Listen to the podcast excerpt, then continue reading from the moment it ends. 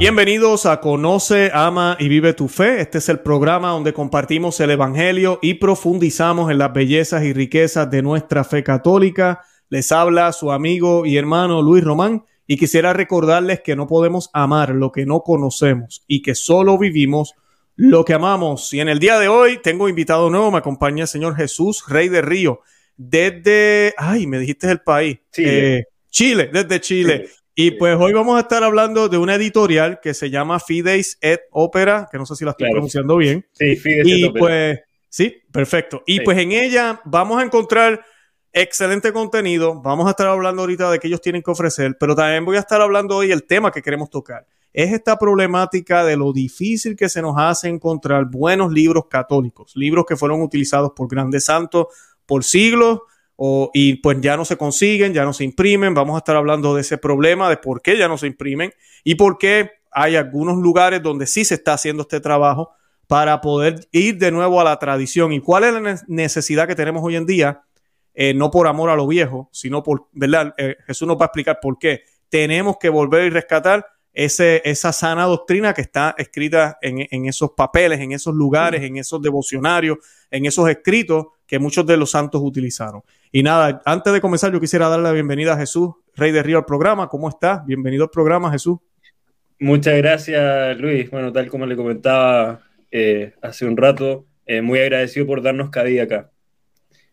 Para mí es un honor, para mí es un honor. Cuando yo veo, me enteré de ustedes y supe de, de algunos de los libros que tienen que ofrecer, yo dije, wow, yo tengo que invitarlo al programa porque es algo que no se habla casi, pero es una triste mm. realidad muy buenos libros que tal vez incluso en nuestra infancia existían y uno podía ver, ya no se mm. imprimen, ya no se consiguen, usted va a una librería católica y no están.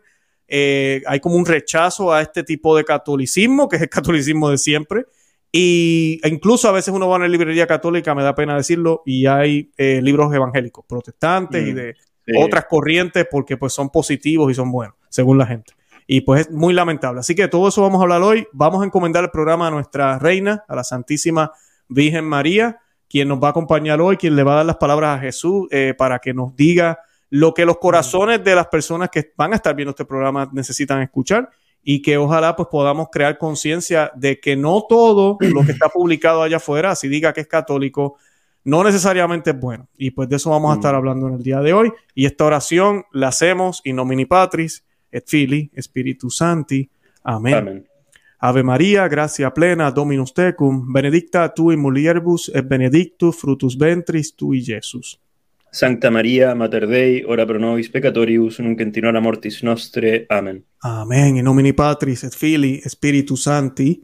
Amén. Bendito sea Dios. Excelente. Bueno, Señor Jesús, déjeme darle un minutito o dos para que se presente y me diga quién es usted, qué hace, eh, y cómo llega a, este, a esto de la editorial. Sí, por supuesto. Bueno, eh, tal como lo comentó Luis, mi nombre es Jesús Ignacio Rey del Río, soy natural de, Chile, de la capital, de Santiago. Eh, soy, soy historiador por, de la Universidad de los Andes, ¿verdad? Acá, de Santiago. Yo llegué a la editorial por la invitación de un gran amigo, Ángelo Guiñas, que fue el que coordinó toda esta, esta entrevista y, la idea eh, original era, de él, digamos, y, la misión de la editorial es esa, en primer lugar, rescatar lo católico y en segundo, centrarlo en este gran patrimonio eh, que tiene, por un lado, la, eh, digamos, nuestra fe católica, la iglesia, y por otro, la hispanidad, ¿verdad?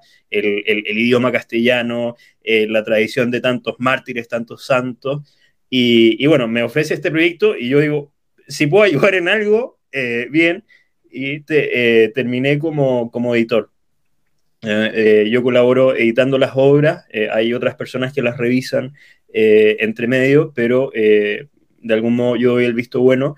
Y, bueno, ahí vamos viendo los proyectos que van saliendo, podemos ir comentando alguno de ellos. Y, en fin, no sé si eso satisface un poco la, la presentación. Historiador, estás envuelto en el editaje y, el, y, el, y la investigación de los libros que ustedes están publicando ayudando en esto. Te quería preguntar, Jesús, ¿por qué, ¿por qué crees que es importante lo que ustedes están haciendo? Eh, me comentaba fuera del aire, ¿verdad? No lo hacen por amor a lo viejo, que eso es lo que a veces algunas personas piensan, que cuando uno quiere conservar eh, lo tradicional o las enseñanzas, mm. es como que, ah, ya no quieren saber de libros nuevos, nadie ha dicho eso. Yo he leído libros de ahora también que son muy buenos. Mm. El padre Javier Olivera Rabasi, por ejemplo, escribe excelentes libros de apologética histórica y, mm. no, perfecto, son libros de ahora, pero sí, por supuesto. no nos podemos olvidar de lo que siempre ha sido o de, o de obras maestras, inclusive yo le llamo así, obras clásicas que existen. ¿Por qué estás haciendo esto?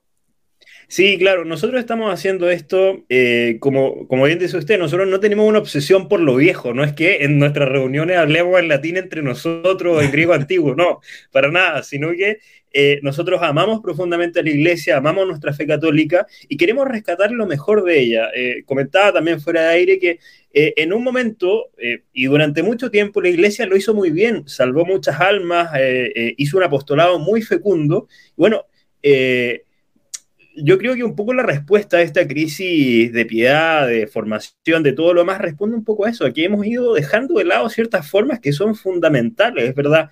Si, si en algún momento la iglesia, gracias a esta riquísima tradición, eh, pudo convertir tantas almas, pudo hacer catecismos que son realmente preciosos, bueno, es porque algo había. De algún modo nosotros nos remitimos también a lo que es el sentido de la tradición en la iglesia, mantener ese mismo mensaje, ese mismo depósito de la fe que dio Jesucristo y que no ha cambiado. Del, extrapolando esa idea, nosotros podemos decir de que el, el, por ejemplo, eh, reeditar obras que eh, son clásicas, bueno, nos va a ir ayudando a, ir viendo por dónde va esa vida interior, para ir cuidándola, ir, eh, ir creciendo en la fe, y en fin, bueno, todo lo que eso significa.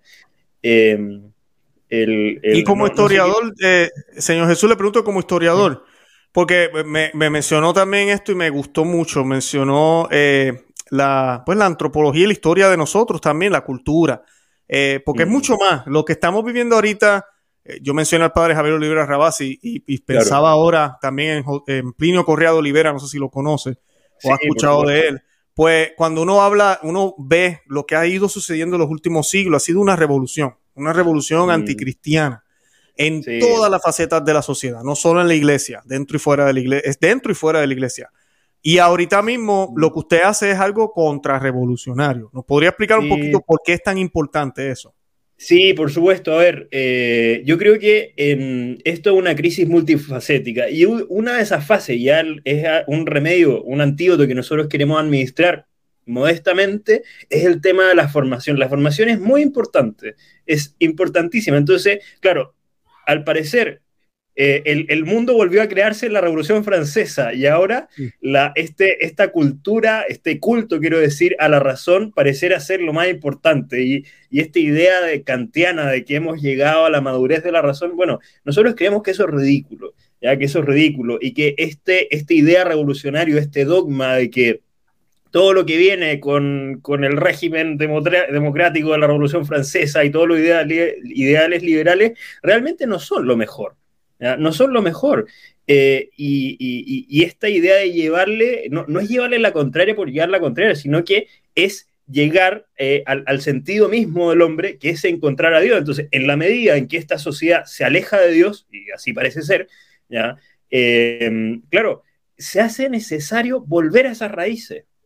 ¿Cómo administramos el antídoto? Bueno, eh, imprimiendo, por ejemplo, libros muy sencillos que nos puedan, eh, que puedan ir instruyendo tanto la formación doctrinal como la ascética. Entonces, claro, ahí uno va viendo, por ejemplo, ya no hay ascética en, este, en, este, en esta sociedad. Eh, hoy día todo es comodidad.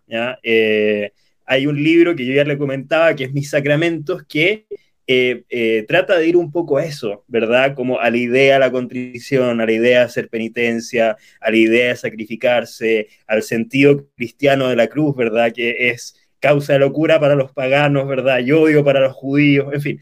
Eh, va, va un poco a eso. Por un lado, la formación, que es muy importante, que se ha dejado de lado, por eso imprimir libros de doctrina, ¿verdad? Y por otro, ayudar a la, a cesis y a la piedad cristiana. yo creo que esos dos puntos eh, son fundamentales a la hora de esta lucha contrarrevolucionaria. Recuerdo en este momento un libro de, alguien de la TFP, de Tradición Familia Propiedad, ¿verdad? Que fue lo que fundó eh, Plinio Olivera, em, eh, Correa de Oliveira, ¿verdad? y que se llama así, Contrarrevolución, ¿verdad? Que hay que leerlo, ese, hay que leerlo. Claro, y habla de esta idea de cómo se va metiendo el marxismo y todo lo que es esta revolución del siglo XX en Chile. ¿Ya? Yo rescato mucho ese, ese texto, creo que nos puede ayudar, porque eh, si hoy día la contrarrevolución es importante, es porque se ha gestado en contra del occidental una revolución que es sumamente dañina. Yo, yo, diría que esa, en esos puntos se podría eh, categorizar la labor de esta editorial. Eso es así. Eh, Jesús, y, tú como historiador, porque es triste ver, pero no sé si habría algo que quisieras decir sobre eh, en la iglesia. Porque, por ejemplo, sí ha habido un cambio. Ha habido un cambio en las últimas décadas de, la forma en que se hacen los libros, qué se dice, cómo se presenta. Eh, eh, pero hay gente que a veces piensa que no. ¿Qué les puedes decir a la gente? O sea, en verdad sí ha habido un cambio y cómo ese cambio se, pues, se llevó a cabo. Sí, efectivamente hay un cambio. Eh, como historiador yo puedo decir lo que de hecho me, especifico en ese tema, ¿verdad? Que es la, iglesia post-concilio Vaticano II, ¿verdad? Un, eh, digamos, un concilio es una oportunidad para sacar muchos propósitos para una iglesia.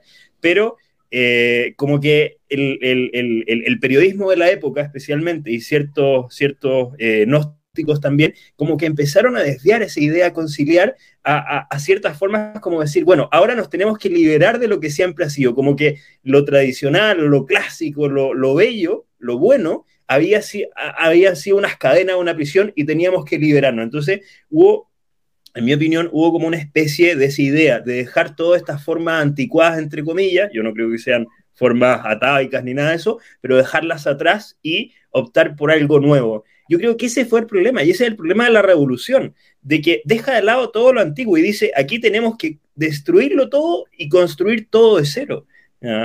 Eh, para eso voy, por ejemplo, no a lo cristiano, incluso a lo pagano. Eh, por ejemplo, filósofos griegos clásicos como, eh, como Platón o como Aristóteles, ¿no? algunos dicen que Sócrates nunca existió, pero bueno, ellos también rescatan esto, esa, esa sabiduría que se va transmitiendo. ¿ya? Nosotros no podemos llegar y, querer inventarlo todo. Yo creo que en el sentido histórico ese fue un problema muy grave. ¿ya? Realmente hubo un cambio. Y se dijo, bueno, ni el latín, eh, ni, ni, el magisterio, eh, un poco fuerte esa expresión, pero bueno, eh, ni, ni, todas esas formas que siempre se habían practicado. Por ejemplo, una de estas expresiones, lo, bueno, no lo voy a mostrar, lo, lo, lo tengo acá, pero es el vademecum del católico fiel. ¿Verdad? Que es un librillo que se saca a propósito de todas estas dudas. Entonces, claro, bueno, mm, el velo en la misa, ¿para qué? Eh, vestir modestamente, ¿para qué? ¿Verdad? Eh, y todas esas cosas de querer hacer todo de nuevo es lo que generó una gran crisis de formación. Si tú, eh, si usted, quiero decir, por ejemplo, va a un barrio acá en Chile, un barrio popular, Avenida Mata, y le empieza a preguntar a los niños, la mayoría de los niños se, forman en escuelas públicas, en escuelas del Estado, bueno, se va a encontrar con una cantidad de, cosas absurdas, de racionamientos sin sentido.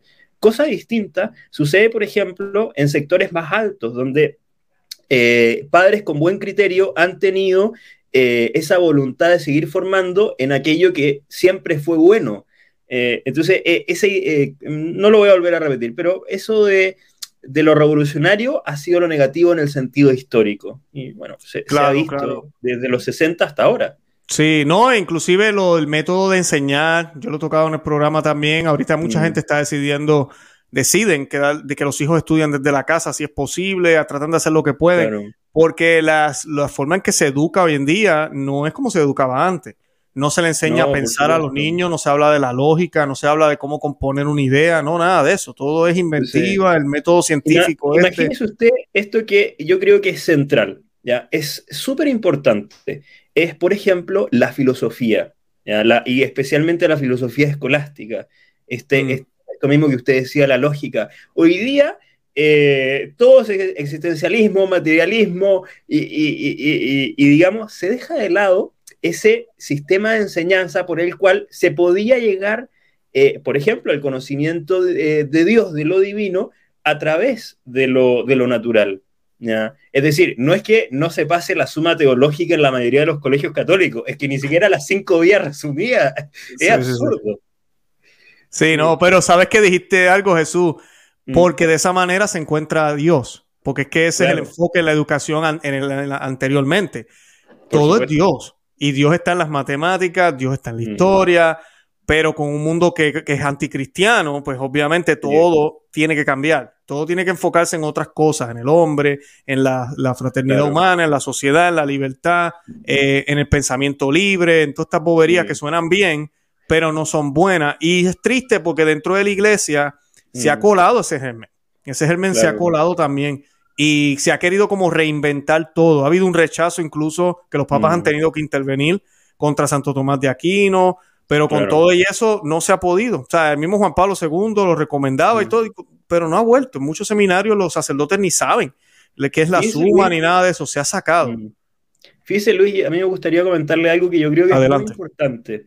Cuando eh, yo esto lo escuché de eh, una tertulia que se grabó de San José María, un santo español, ¿verdad?, que vino en un momento a Chile. Y él ponía el siguiente ejemplo que yo creo que es neutral para, para este tema. O sea, si, si tú con tu hijo vas a una farmacia y él empieza a ver todas las píldoras de, de, colores y dice, no, me quiero meter esto a la boca y esto a la boca, le va a hacer mal.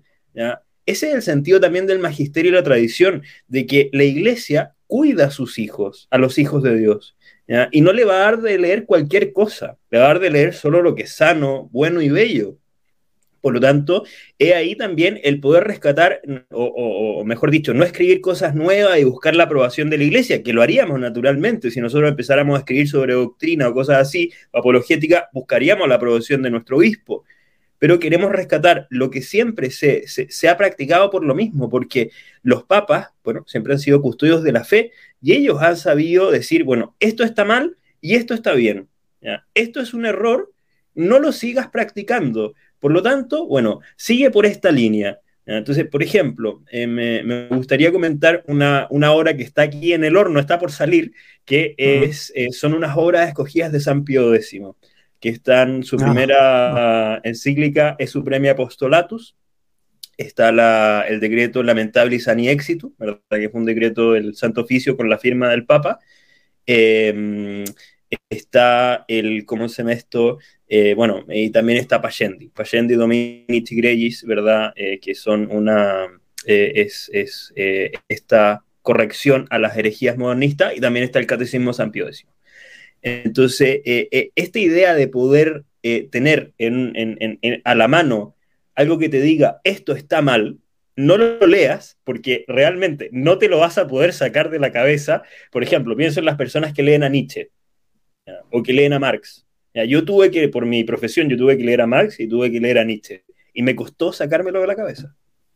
Claro. Me costó. Entonces, es súper importante. Esto de que tú decías, de que en una librería católica incluso hoy uno se encuentra con textos protestantes, evangélicos. No puede ser eso.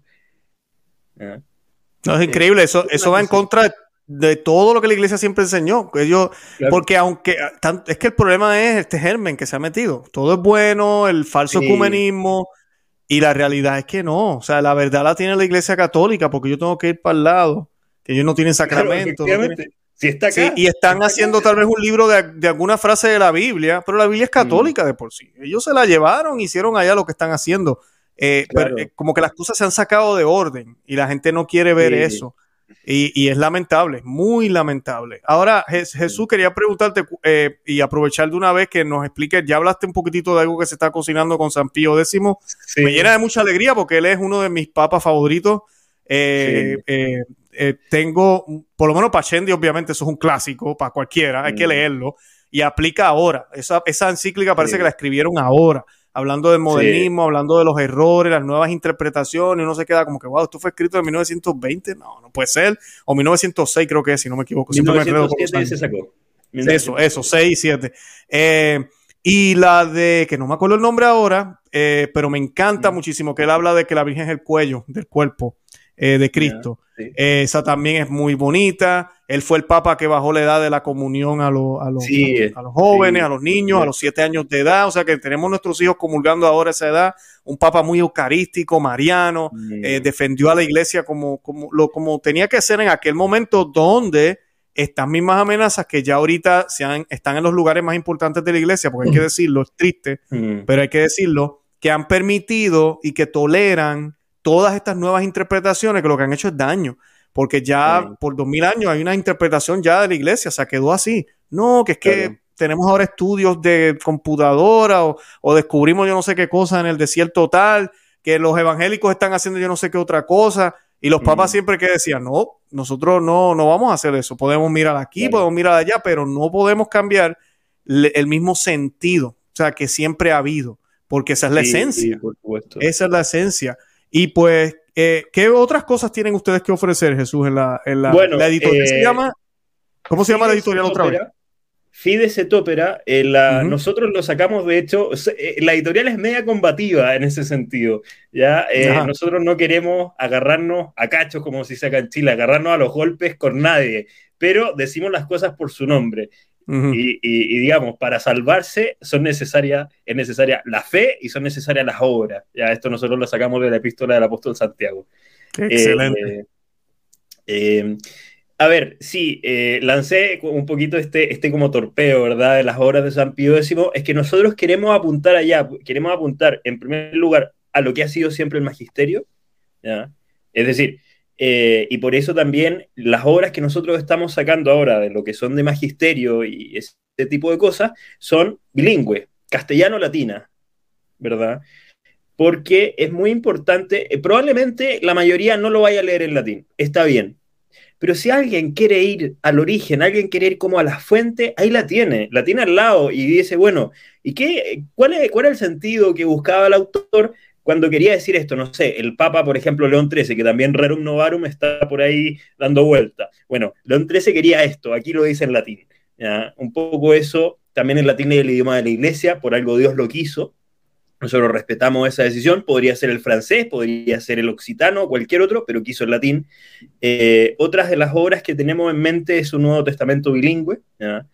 Eh, eso también se está medio cocinando, falta un poco de tiempo, pero, pero lo estamos viendo. Bueno, ahí estamos, eh, ya sancionamos qué traducción íbamos a usar, que es una de las primeras de Nacar Colunga, eh, y los comentarios de la Biblia de, de Chío. La Biblia no se llama así, pero resumo el nombre porque es muy largo. La Biblia de Chío, que es uno de los comentarios del, del siglo XVIII y XIX, que, eh, y, que son preciosos, son realmente bellísimos. Y ya lo otro es piedad popular a popular. Entonces ahí tenemos, por ejemplo, Mis Sacramentos. Mis Sacramentos es un libro que trata de ser un compendio muy, muy sintetizado, muy, muy sintetizado y que está dirigido, bueno, a cualquier católico, e, efectivamente, que haya recibido su sacramento y que quiera empezar a formarse. Como que es la puerta de entrada a una inmensidad. Eh, yo voy a hacer una, una confidencia yo espero que, me la tolere, eh, pero eh, en fin, cuando yo empezaba a conocer la fe católica, yo empecé a, partir por la teología como un poco más dura, la escolástica, y decía, esto tiene que equivocarse en algún momento, no puede tener siempre la razón. Pero claro, la fe católica es así, es un, eh, es, digamos, es como un, un, un, océano muy profundo, pero al alcance de todo el mundo, es decir, todos pueden entrar a bucear ahí, pero tiene que ser de a poco. Entonces, por eso lo que es piedad popular, lo que es, digamos, introducción a esta doctrina cristiana, a esta formación, es muy cortito. Por ejemplo, eh, eh, Mis Sacramentos tiene un devocionario completo, tiene eh, oraciones populares, em, tiene un método para hacer la confesión, vía cruci, en fin, cómo rezar el Santo Rosario. otro de, las obras que, hemos, que, editamos hace, hace muy poco ¿verdad? Em, fue el mes dedicado a la, preciosísima, a la preciosísima sangre de nuestro Señor Jesucristo, de Monseñor Castro de Meyer. Em, son meditaciones para vivir ese mes, ¿verdad? Dedicado a la preciosísima sangre del Señor. Eh, son meditaciones realmente encendidas, es decir, la persona que lee eso se, se, enciende en llamas de, amor por Cristo, por decirlo así. Entonces, la idea es también a eso, no simplemente eh, ser académicos de teología, nosotros no buscamos eso, nosotros buscamos católicos íntegros que tengan una formación sólida, pero que también puedan vivir una vida interior. Porque si no, seríamos como cualquier filósofo. Y no, nosotros queremos que la gente también pueda encontrarse con Dios, bueno, modestamente a través de lo que, de lo que nosotros podemos entregarle. Otros libros ya son un poco más históricos, ¿verdad? Eh, que, y que tratan de rescatar eh, esa, esa lucha contrarrevolucionaria. Eh, por ejemplo, eh, La fe en los caudillos o Sureños a las armas, ¿verdad? Que La fe en los caudillos, por ejemplo, habla eh, de próceres de la hispanidad, ¿verdad? Que también, digamos que fueron católicos, naturalmente.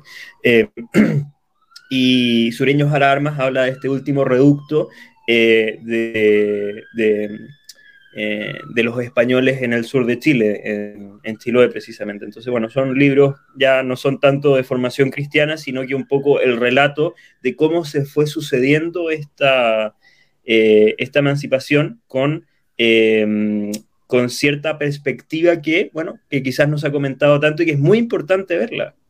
Es muy importante verla. y ya, bueno, se resume a eso. Magisterio, Sagrada Escritura, Historia. Esas son como las tres líneas que tenemos. Nosotros no hemos querido eh, sacar tanto volumen de libro porque creemos que el que mucho abarca, poco aprieta. Queremos ir de a poco. Somos una editorial eh, realmente pequeña, ¿verdad? Eh, que podemos ayudar modestamente. Y eso es, es decir, muchas veces a expensas de nosotros. pero la idea es poder hacer un buen apostolado. La idea es, si en algo podemos ayudar a llevarle alma a Cristo, bien. Así que yo, diría que en eso se concentra un poco las obras que nosotros estamos editando. No sé si eso responde un poco a su pregunta. Oh, excelente, no, perfecto, perfecto. A, mí personalmente, yo siempre le digo a la gente, los libros de oraciones de, antaño eh, son poderosos. De verdad, dijiste que tenía el, el Via Crucis, y estoy seguro que tiene meditaciones para cada estación. Y cuando uno lee las meditaciones como se hacían antes, es una cosa. Yo, por ejemplo, uso las de San Luis María. Eh, ay, de Montfort? No, de Ligorio, Ligorio, siempre me confundo ah, Ah, ya, ya, sí. sí. Sí, ese Via Crucis a mí me fascina. O sea, lo tenemos aquí en inglés, en español, y, y, de verdad que no, no, eh, la forma en que él lo, lo meditó, y es un gran santo, y él lo escribió, y ahí está para nosotros. Eh, vuelvo otra vez, no es que haya nada malo con las nuevas, pero a veces las nuevas, como dice mi esposa, a veces son tan endulzadas, tan tienen demasiado azúcar y empalagan, de verdad. O sea, es como que todo como muy muy empalagoso. Entonces, en cambio, estas, por ejemplo, eh, uno lee mm. oraciones de estos libros antiguos mm. y todo es eh, eh, la culpa primero, el debido honor mm. que se merece Dios con el respeto, con ese temor a Dios que hay que tener, un temor no de miedo, sino un temor de respeto que, se debe tener. Y, y, claro, y también pues afirmando esa alegría de estar cerca de Él, pero siempre con esa delicadeza que uno tiene que tener. Entonces, lo que yo siempre le digo a las personas con estos devocionarios, mm. te llevan a la verdadera oración mental y espiritual que tú tienes que tener como católico. Pero no tú, tú solo, sin un buen libro, y lo dicen los grandes santos, San Juan Vianney, mm. Santo Cura de Ars, eh, lo decía eh, también San Luis María de Montfort, eh, y había otro santo que no me acuerdo ahora que también lo decía, no sé si era Padre Pío, pero hablaban de mm. esto, de que cuando tú vas a orar, oh, Santa Teresa de Ávila decía lo mismo también, tienes que tener un buen libro tiene que tener un buen libro. Tú no puedes ir, ah, no, ya voy a orar y yo solo, con mi, eh, eh, preciosamente, voy a concentrarme y voy a tener un buen momento de oración. La verdad es que voy a estar pensando en, otras cosas.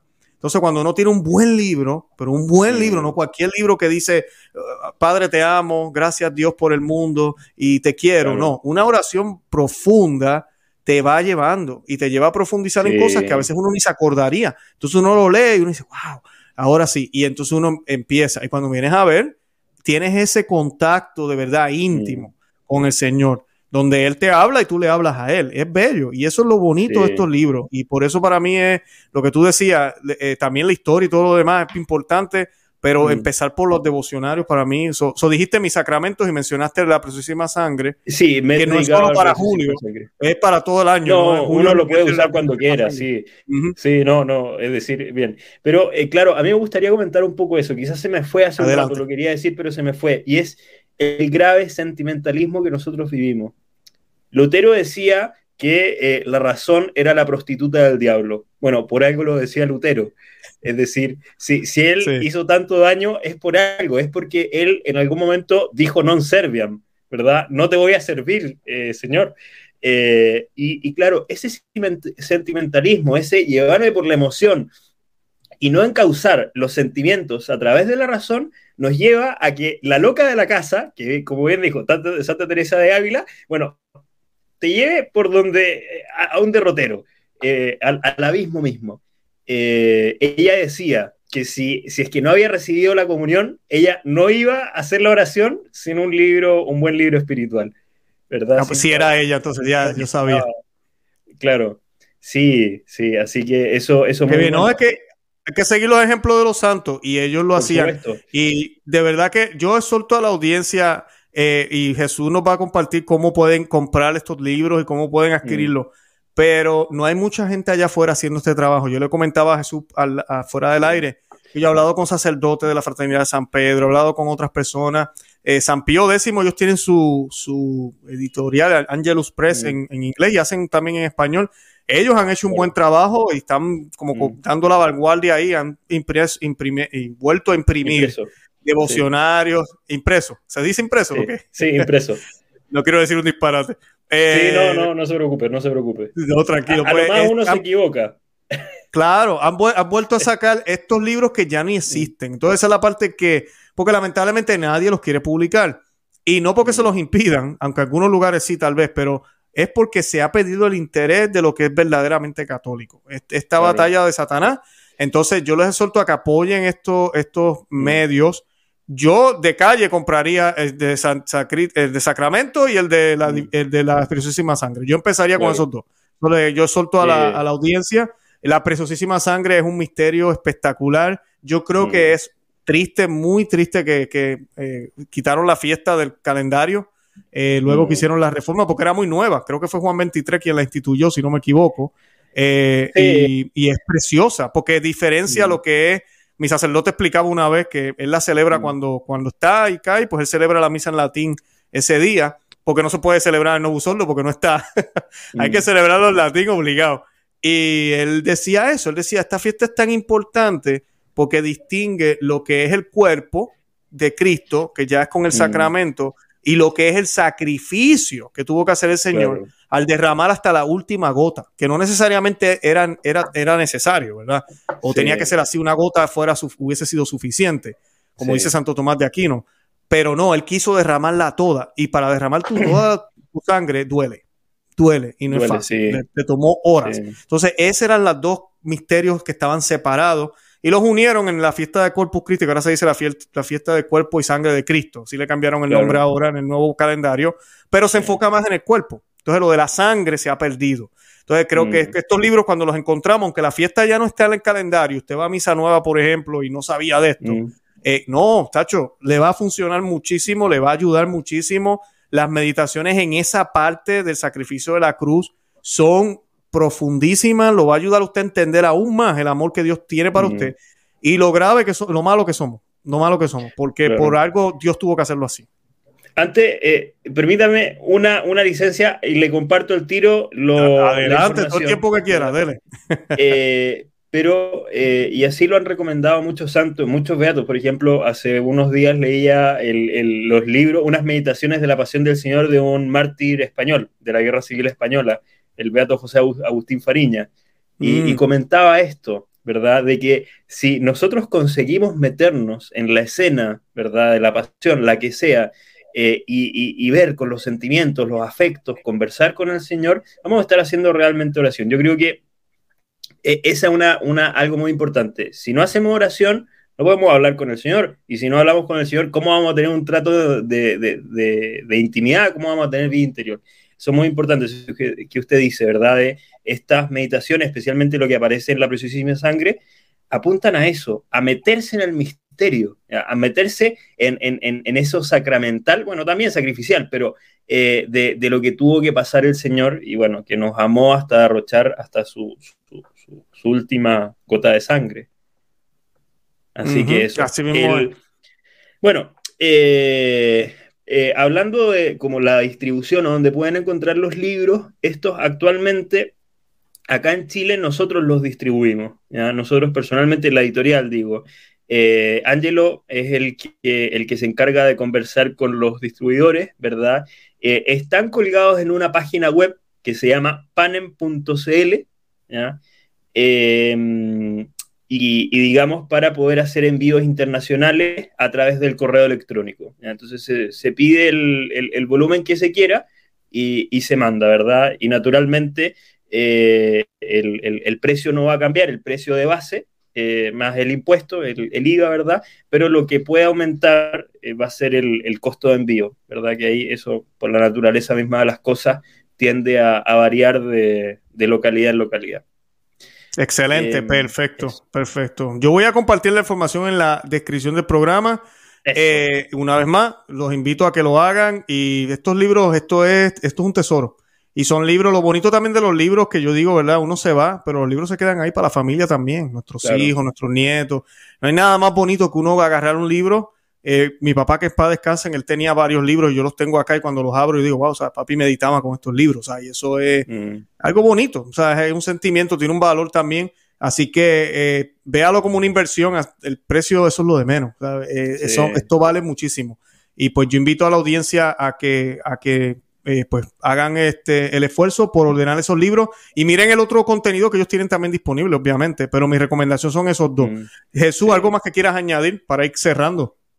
Eh, sí, que nos encomienden mucho a la Santísima Madre. Yo sé que allá en, Estados Unidos tienen una advocación muy bonita. Eh, yo la conocí hace poco, que es nuestra, nuestra Señora de la Leche y el Buen Parto. Ah, sí. Encomienden a, a, ella, ¿verdad? Porque, bueno, si, si nuestra madre nos ayuda aquí, eh, vamos a poder ir hasta el cielo. Así que que nos encomienden mucho, yo diría eso, ¿verdad? Y este proyecto es difícil, estamos contra viento y marea, pero bueno, así ha sido siempre para los cristianos en realidad.